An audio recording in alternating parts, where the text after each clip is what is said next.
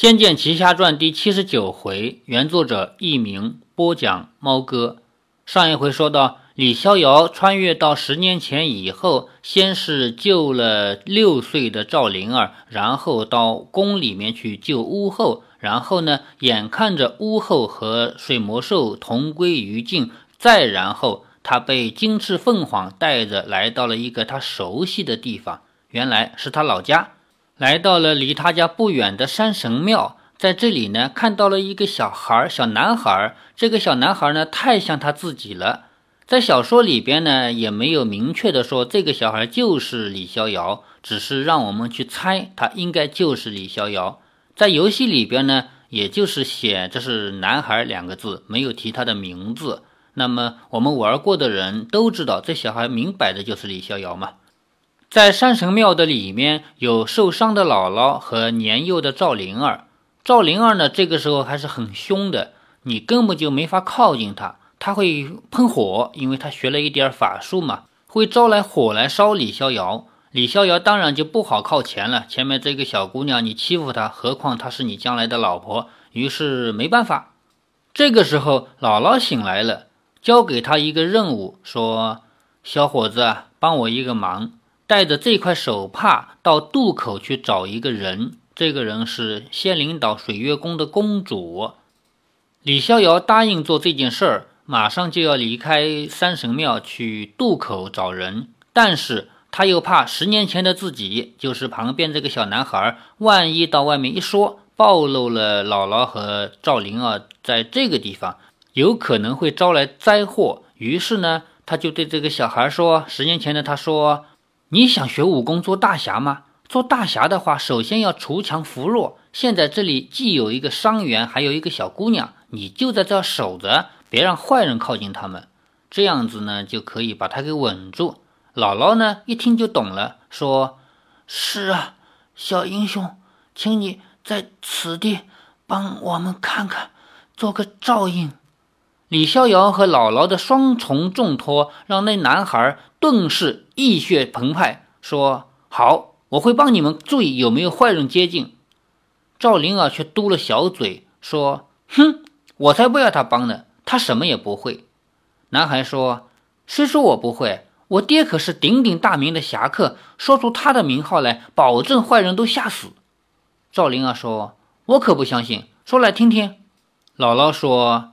好了，灵儿，你别多说了。李逍遥对他们一笑，便往镇里奔去。一眨眼就看不见他的身影了。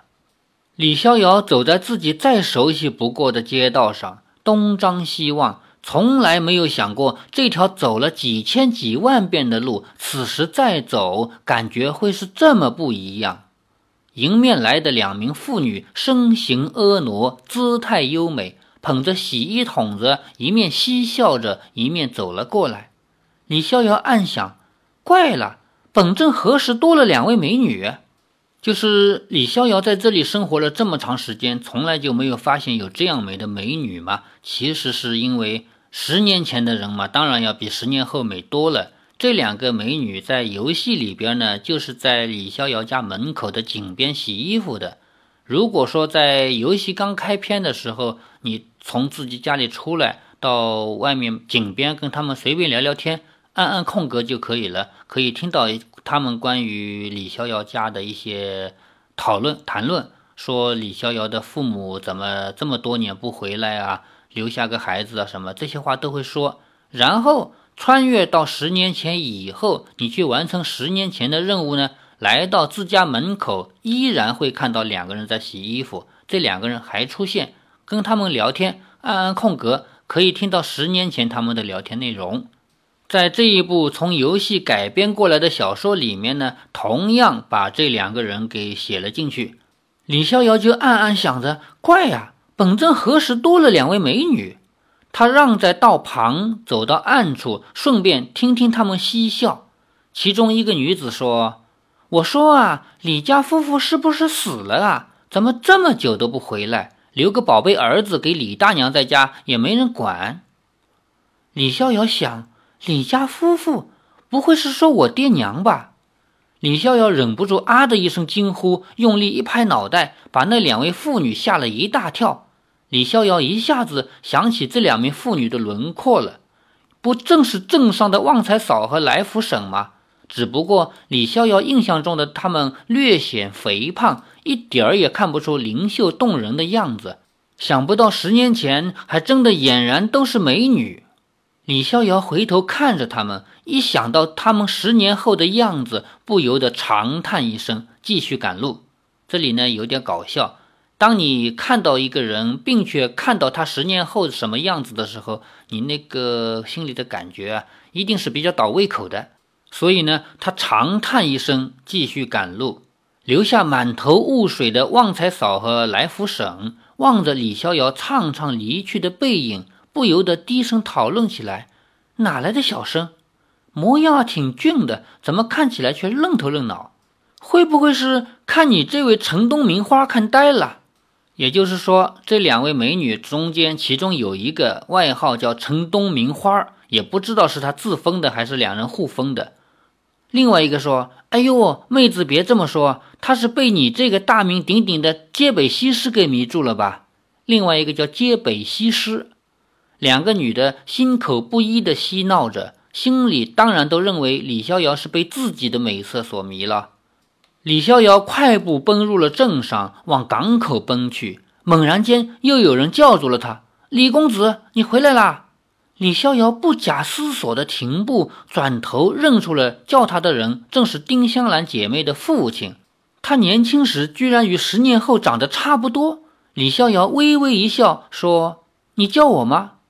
丁父正要上前打招呼，突然目露惊奇，站在那儿尴尬地说：“呃，不好意思，我认错人了。”李逍遥说：“哦，您把我认为是谁了？”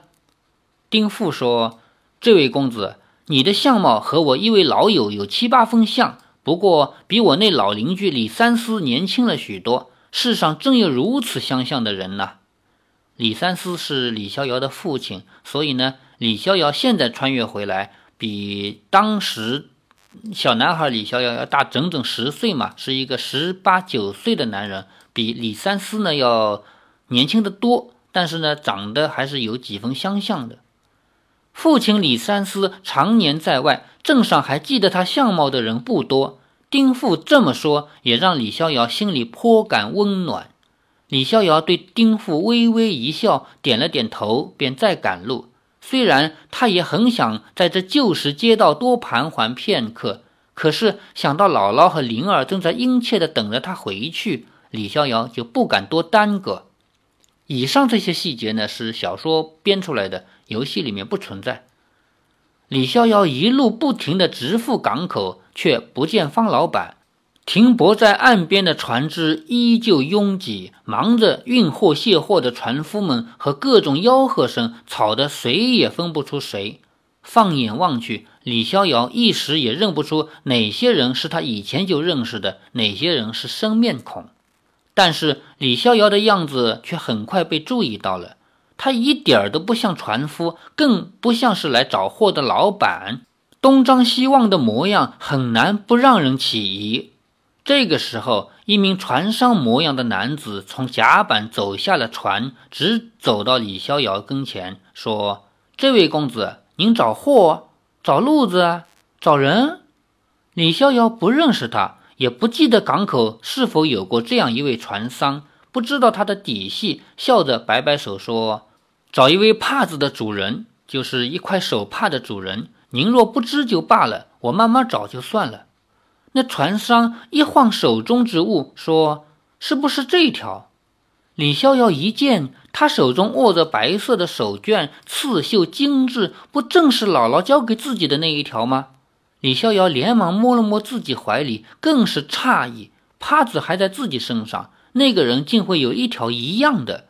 那人见了李逍遥错愕之态，笑了笑说：“家人所绣一样的，也没什么奇怪。”你有什么事要说的就说了吧。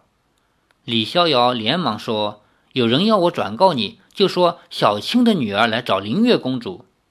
他们人在哪儿？”船商问道。李逍遥有些迟疑，自己的武功虽然可以应付大部分局面，不过不知道此人会带多少人前往三神庙。万一有变化，自己一个人未必可以保护得了赵灵儿和姥姥。那船商似乎看出了李逍遥的想法，说：“你带我去得了，走吧。”李逍遥点了点头，说了声“请”，便在前面带路，重回山神庙。一走进山神庙，那男孩迎了出来，说：“大侠，你回来了？咦，怎么带了一位观音娘娘？”李逍遥说：“什么观音娘娘？”他转头一看，真是惊诧不已。背后的船商不知何时已经变成了一位白衣女子，容貌端雅，气度雍容。你你，李逍遥半句也说不出来。游戏里边呢是这样子的。李逍遥来到港口以后，首先这个港口是没有船商，也没有运货的船夫，只有一个人站在那儿，是个男装。你把手帕拿给他看看以后，他当场就变成了一个女装的人，然后就两个人就可以走了。那白衣女子淡淡的说：“这不过是小小的障眼法罢了。”贫道正是灵月公主。灵月公主接着问：“公主在里面吗？”这两个公主不一样，前面的公主是宫殿的主人，后面这个公主是王的女儿。不等李逍遥回答，那男孩已经抢着说：“他在里面，我带你进去。”那男孩比李逍遥还要快一步的引灵月公主进入了山神庙，庙里传出了赵灵儿的哭声。灵月公主忙奔入，只见姥姥又晕了过去。灵月公主上前点住姥姥身上的几个穴道，止了血。为她服下丹药，才对赵灵儿说：“没事了，别怕。”赵灵儿原本慌乱惊恐的样子，可是不知为何见到灵月公主，心头就定了下来，一点儿也不疑心她是否会不利于自己。姥姥服下灵月公主所谓的药丸之后，没多久也就清醒了过来，看清了正温柔地看着自己的灵月公主。灵月公主与巫后乃是莫逆之交，姥姥从前就曾与巫后一同会见过她，此刻重会，内心激动，百感交集，拉住了灵月公主的衣袖，颤声说：“公公主，你总算来了，公主有依托了。”灵月公主温和地问道：“我见到金翅凤凰的踪影，心知你们必是落了难。”所以，率宫里的人赶到港口等着，果然碰上了你们的幸事。姥姥感激地对李逍遥说：“多谢公子。”李逍遥笑了笑，说：“举手之劳罢了。”灵月公主对姥姥说：“真难为你一路护驾，既然到了此地，往后就平安了。”她手一搀，姥姥便立了起来。他方才气空力尽，想不到居然恢复的这么快，自己都感到不可思议。灵月公主说：“走吧，随我上仙灵岛，把事情慢慢告诉本宫。”是。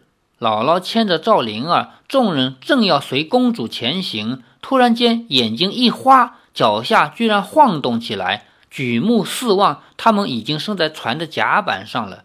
李逍遥也站在了海边。船上众船夫虽穿着普通的布衫，但仔细一看，李逍遥才发现他们全是女子所扮，恭敬地退立在旁，听候灵月公主的指示。他说：“率众在港口等候，原来果真如此。只不过凡人眼拙，以为那是一艘普通的外来商船罢了。”赵灵儿惊讶地张大了眼睛，说：“好厉害的法术哦！”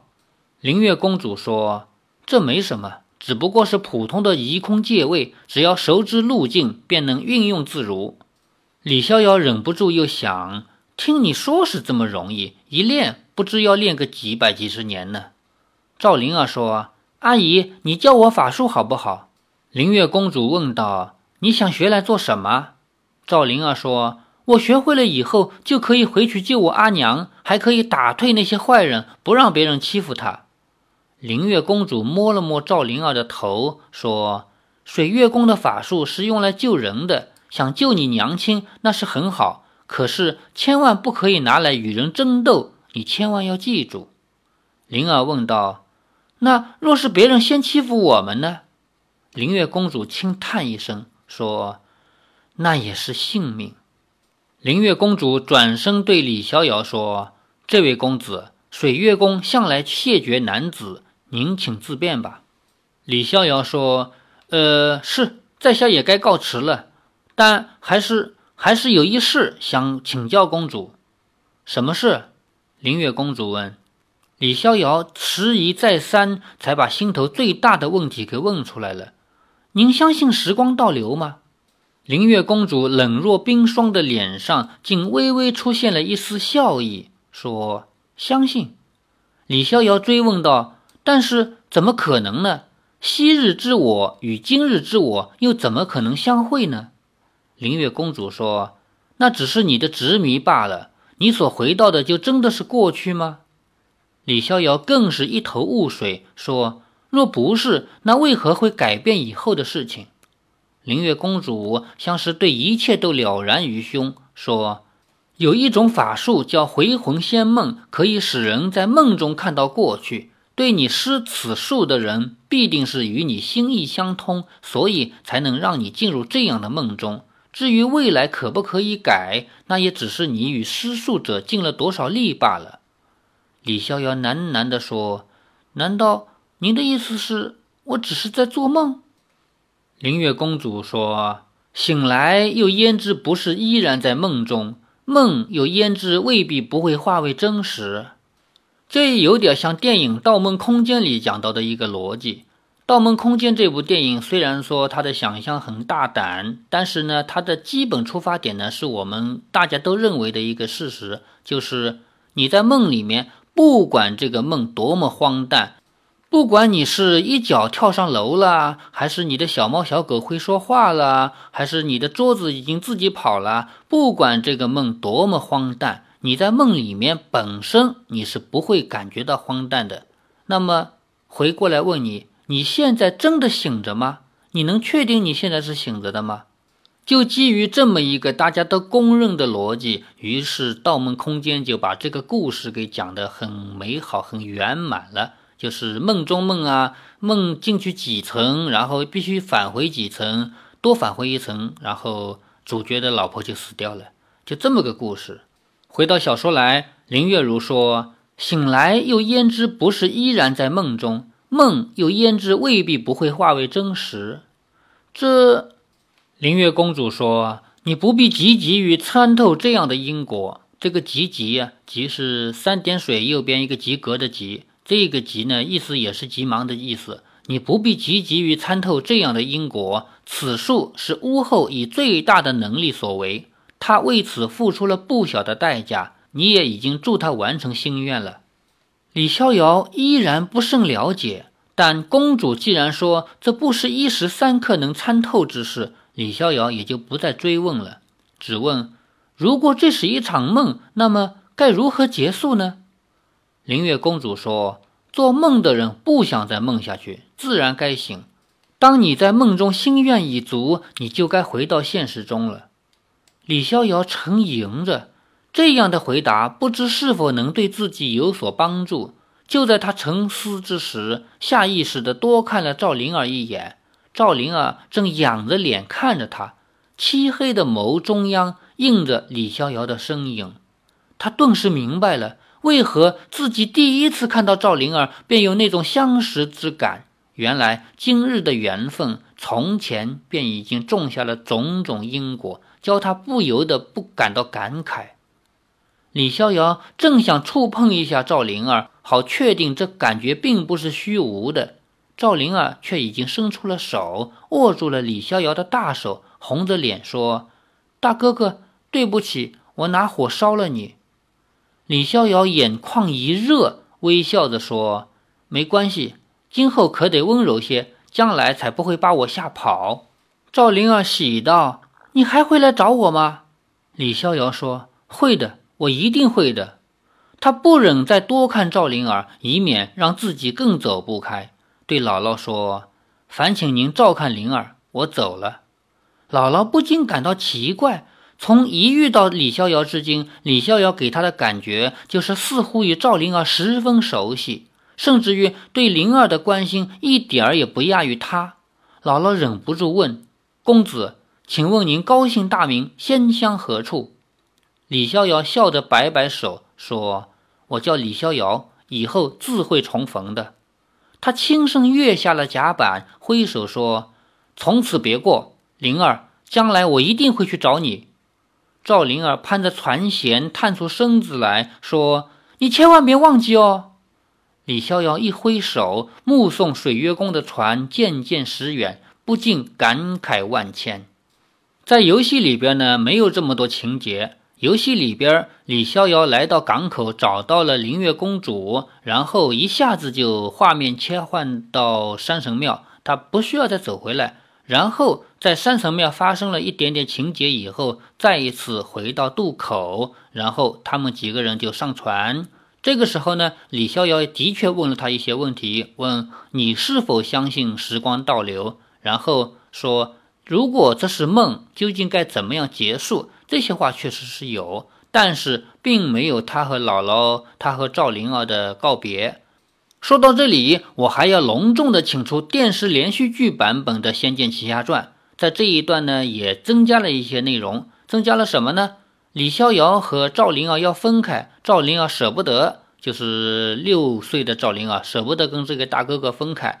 这时，李逍遥就给了他一块石头，并且说这是一个种子。等到这个种子长成参天大树的时候，我就会回来找你了。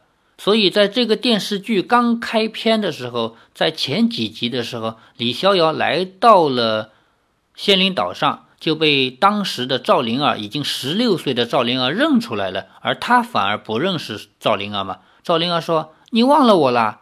你可是你给我的那块那个种子始终不发芽。”所以呢，我自己在一棵树上面挂满了千纸鹤，我就做了一棵长成大树的很美丽的树。还有这么一些情节，这是电视连续剧版本的《射雕英雄传》在这一段做的修改。